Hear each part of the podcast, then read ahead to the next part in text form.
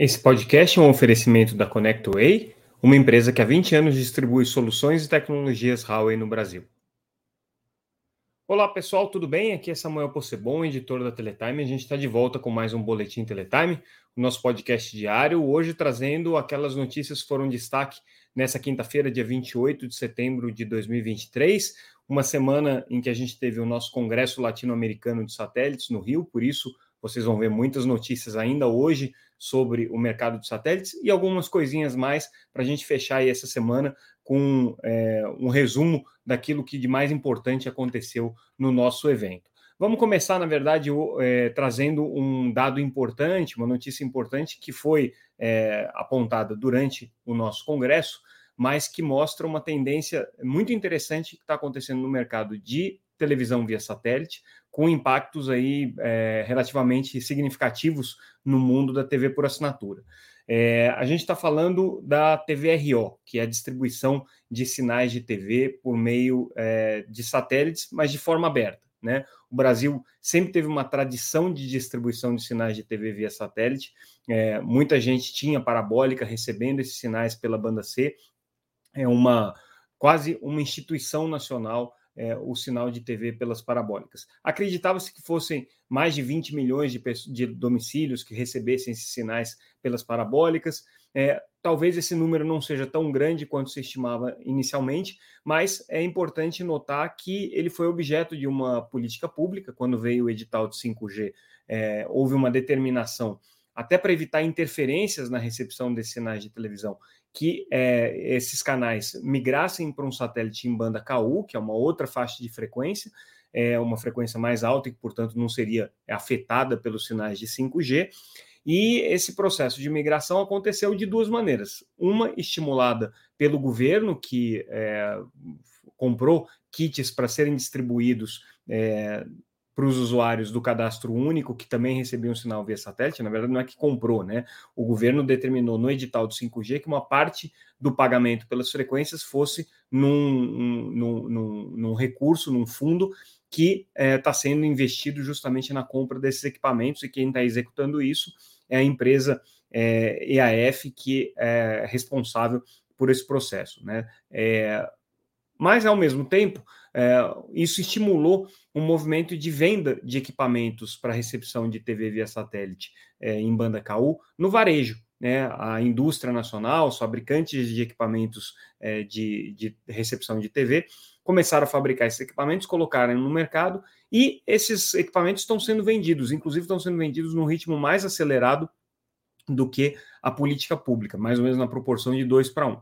E aí o dado interessante que foi apresentado no Congresso de Satélites é que esse mercado de TV via satélite em banda KU, né, desde que ele começou é, a ser desenvolvido no Brasil, que é pouco mais de um ano, né, começou a, a distribuição em julho do ano passado, é, e já é, aí nesse momento é, consolidou já é, um, um, número significativo aí de quase 3 milhões, 2,9 milhões de usuários de receptores instalados até é, setembro desse ano.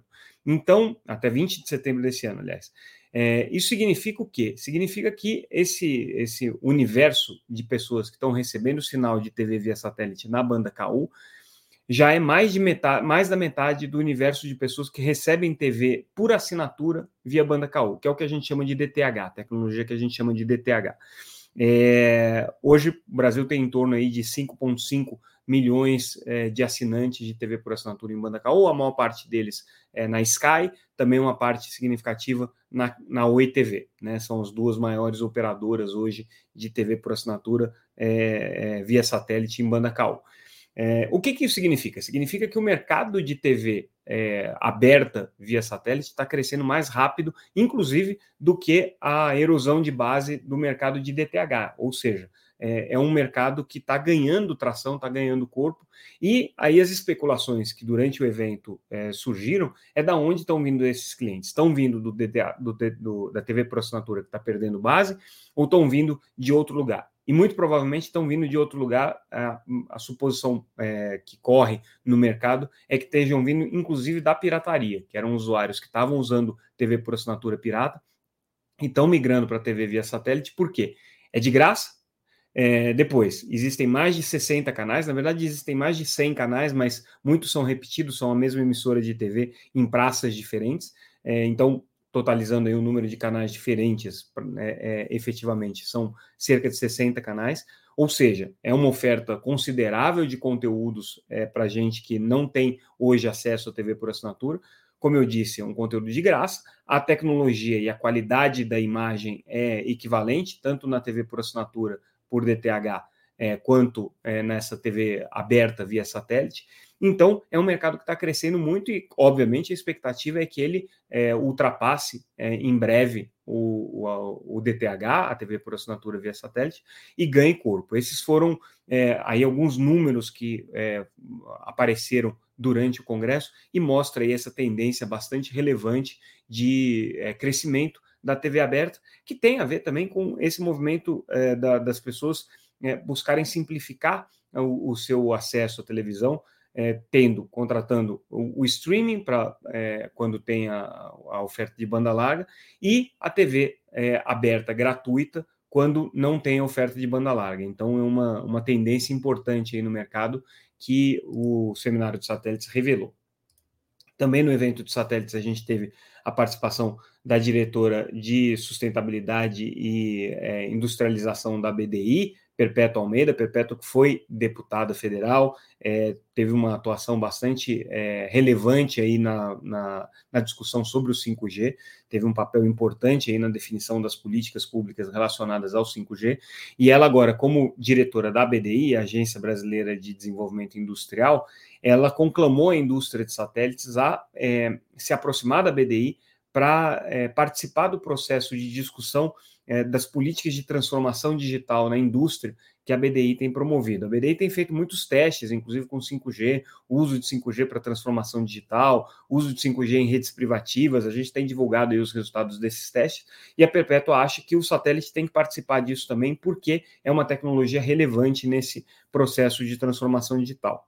Outro ponto que ela traz na, na sua fala durante o evento, durante o Congresso de Satélites, é que é necessário que o Brasil adote políticas e comece a, a ter em mente o, o, desenvolvimento de tecnologia nacional é, para poder não ficar dependente da tecnologia estrangeira. Ela está é, falando aí nas entrelinhas, né, para não deixar o Brasil dependente, por exemplo, é, de um serviço como o Starlink, que pertence ao Elon Musk, para algumas ofertas é, via satélite ela acredita que é, essas políticas precisam valorizar não só a indústria nacional, mas as empresas, mesmo as estrangeiras, mas que estejam baseadas no Brasil, que estejam operando no Brasil, respeitando o, o espaço das operadoras de telecomunicações, das operadoras de satélite, dos fornecedores brasileiros que podem participar desses processos, sejam licitações públicas, sejam processos de políticas públicas, mas que tenham como pano de fundo o estímulo à indústria nacional, o estímulo à, à indústria aeroespacial nacional, e ela propõe, inclusive, uma aproximação entre é, a indústria é, voltada para a defesa e a indústria voltada para aplicações civis, é, porque, no entendimento da deputada Perpétua, boa parte das tecnologias criadas para defesa tem uma aplicação dual, ou seja, podem ser aplicadas também é, em é, aplicações não militares. Né? Então, essa é a defesa que ela está fazendo. Ainda no seminário de satélites, a gente trouxe é, uma empresa que está hoje muito focada na oferta de serviços é, direct to device, é uma das pioneiras nisso, que é a Link ela tem uma proposta super interessante. Aliás, a proposta da Link é realmente é, bastante inovadora. É, o, eles nem chamam satélite de satélite, para vocês terem uma ideia, eles chamam satélite de torre é, é, em órbita, né? É, como se fosse uma torre de celular mesmo. E a ideia deles, a proposta deles é você colocar uma constelação de mais de 600 satélites que vão ficar orbitando a Terra é, em órbita baixa, mas são satélites pequenos, de cerca de um metro quadrado, é, quadrados, né? É como se fossem azulejos ali voando, é, mas com, com é, um, um, uma dimensão bastante reduzida, o que também reduz bastante o risco. É, e esses satélites eles têm a capacidade de se comunicar diretamente com o handset, com o dispositivo móvel que as pessoas têm. É, inclusive, eles operam é, com a tecnologia 2G e 4G. Né? Então, a ideia é que essa constelação de torres no espaço, né, como eles chamam, ou de satélites, mas que fazem o papel de torres, sejam utilizadas por operadoras de telecomunicações para complementar a sua rede em áreas em que eles não têm cobertura e que eles querem dar os serviços básicos ali de voz, de SMS. No futuro eles vão ter banda larga também, dependendo da quantidade de satélites que forem colocados no ar. É, mas a ideia é que seja uma cobertura complementar, funcionando exatamente como funciona uma herb, como funciona uma estação radiobase em terra, só que ela fica no espaço. Né? É uma proposta muito interessante. Eles já estão em conversas com operadores brasileiros, estão com perspectivas aí é, de ter algum NDA assinado, é, talvez aí esse ano. Estão conversando com a Anatel também para realizar um teste que vai ser feito no Maranhão no final do ano, com a tecnologia Direct to Device e estão muito entusiasmados aqui em participar do mercado brasileiro. Então a Link teve lá no evento e trouxe essa mensagem aí bastante clara, né, e, e de aproximação com a indústria brasileira. Talvez o Brasil seja um dos primeiros países ah, de grande porte a ter é, testes e, é, quem sabe, até parcerias comerciais com, com operadoras para desenvolvimento dessa tecnologia, que é uma tecnologia que, segundo eles, é patenteada, funciona, é, testada, eles já estão com três satélites no ar e performando todos os testes. Hoje, claro, é, com três satélites você não cobre o, o, o, é, o globo inteiro, então é, os serviços são intermitentes, né? Só funcionam na hora que o satélite está passando, mas ainda assim é, a tecnologia já se comprovou, é possível você fazer chamadas é, de voz, é possível você fazer é, é, mandar mensagens de SMS. No futuro também, é, banda larga com, com, transmissão de dados vai ser é, uma das possibilidades aqui. É, durante o evento uh, que aconteceu no Rio de Janeiro, também a gente teve a feliz coincidência do evento acontecer no mesmo dia que a Eutelsat e a OneWeb é, sacramentaram a fusão entre as duas empresas, e ela é simbólica, porque a Eutelsat é uma das mais tradicionais operadoras de satélites geoestacionários. E a OneWeb é uma empresa que tem a Eutelsat como acionista, tem outras empresas também, a Bharti Airtel da, da, da Índia, o governo britânico, né? É, a OneWeb é uma das pioneiras é, na exploração do mercado de satélite de órbita baixa. Eles não são tão é, famosos nem tão charmosos quanto a Starlink, porque a proposta da OneWeb é oferecer serviços corporativos e não serviços residenciais. Mas é uma constelação que já tem quase 700 satélites orbitando a Terra, está funcionando, e com a Eutelsat agora, eles passam a ser a primeira é, operadora multi-órbita que tem uma constelação geoestacionária e uma constelação é, de órbita baixa, de constelação Léo. É, a outra, que também é uma operadora verdadeiramente multi-órbita, é a SS, só que ela opera órbita geoestacionária e constelação MEL, que é de órbita média. E a Intelsat é, tem uma parceria também com a OneWeb, é, para utilizar os serviços da OneWeb, então dá para caracterizar como uma operadora multi-órbita também. Mas essa é a tendência do mercado de satélites, é as operadoras trabalharem com órbitas combinadas para poder oferecer o melhor dos mundos de, uma, de um satélite é, geoestacionário, que é a, a resiliência, a confiabilidade, o fato dele estar sempre presente ali, é, com o melhor dos mundos é, de uma constelação de órbita média ou de órbita baixa, que é você ter menores latências, velocidades maiores, né, e um serviço com uma, com uma com uma é, similaridade com os serviços que você tem hoje com fibra ótica. Então, essa aqui foi uma tendência. Nos debates que a gente teve durante o evento, isso aqui ficou muito claro. Hoje teve mais um painel reunindo as principais lideranças da indústria. Embratel participou, Embratel trazendo um recado aí muito interessante no sentido de é, é, mostrar que hoje o satélite é parte de um universo de uma empresa de telecomunicações, do, do universo de uma empresa que está oferecendo soluções e não apenas tecnologias de conectividade. Né? Então, essa é a proposta aqui da Embratel. É, a Hughes também indo num caminho muito parecido, né? A Hughes hoje tem o serviço de banda larga residencial e o serviço de banda larga é, corporativa.